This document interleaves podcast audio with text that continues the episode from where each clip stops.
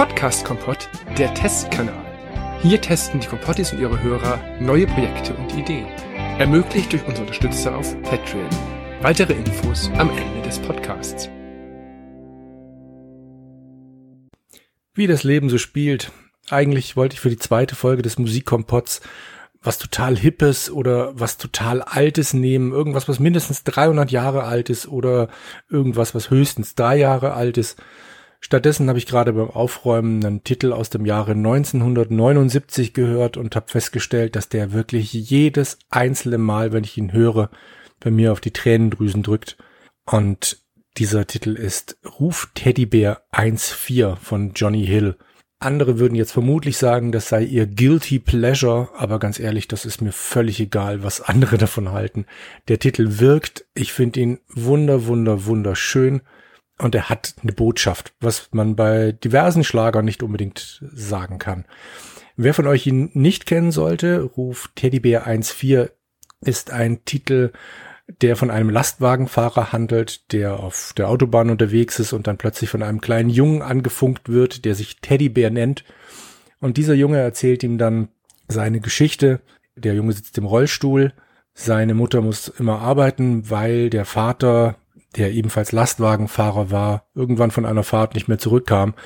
Entsprechend sitzt dieser Junge im Rollstuhl alleine zu Hause den ganzen Tag. Die Mutter weint sich abends in den Schlaf, weil sie nicht weiß, wie sie es schaffen soll. Und trotzdem erzählt er einfach von sich, macht den Eindruck, ein fröhlicher Junge zu sein, das irgendwie halt zu packen und äh, hofft, dass es seiner Mutter bald besser geht. Und logisch, der unbenannte Lastwagenfahrer nimmt sich dann vor, zu diesem Teddybär zu fahren, um ihm einmal, wie es damals sein Vater versprochen hat, eine Fahrt mit dem Laster zu ermöglichen.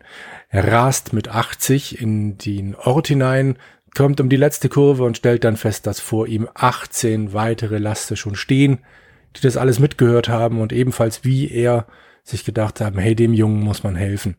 Das Lied ist ein Tränendrücker, ein Tränenzieher ohne Ende. Es ist schmalzig, kitschig, aber egal, es funktioniert. Was ich gerade eben erst gelernt habe, das Stück ist ein Cover-Song. Ähm, Johnny Hill hat das übernommen von einem Sänger namens Red Sovine. Teddybär heißt auch im Original.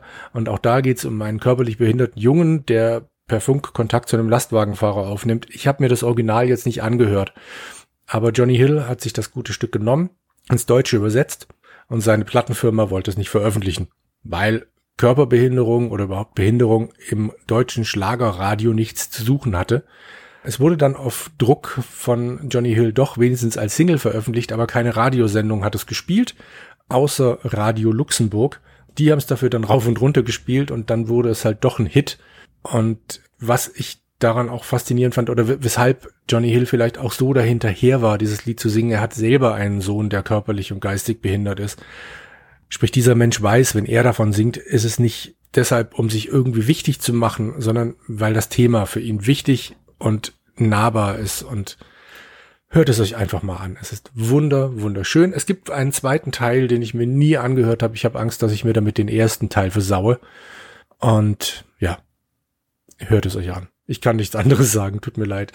Ich musste gerade ernsthaft den Putzlappen beiseite legen. Ich habe mich hingesetzt, diese vier Minuten mir gegeben, habe dabei ein bisschen, naja, geweint ist übertrieben, aber ich hatte doch ein bisschen Tränen in den Augen und dann ist es auch wieder gut. Dieses Lied ist einfach einerseits ein Downer und andererseits bringt es einen auch ganz schön hoch, weil es zeigt, wie Menschen auch miteinander umgehen können. Bis zum nächsten Mal. Ciao. Das war eine weitere Folge aus dem Podcast Kompott Testkanal. Verantwortlich für den Inhalt ist der Host der Sendung. Wir hoffen, dieses Projekt gefällt euch. Wenn ja, schreibt es auch gerne den jeweiligen Moderatoren der Sendung und empfiehlt uns weiter. Sollte Interesse bestehen, wird vielleicht aus diesem Testpodcast eine eigenständige Reihe. Falls ihr uns noch nicht kennt, schaut doch mal auf podcastkompott.de nach unseren aktuellsten Projekten oder hört mal in unseren Retro-Podcast Retrokompott rein.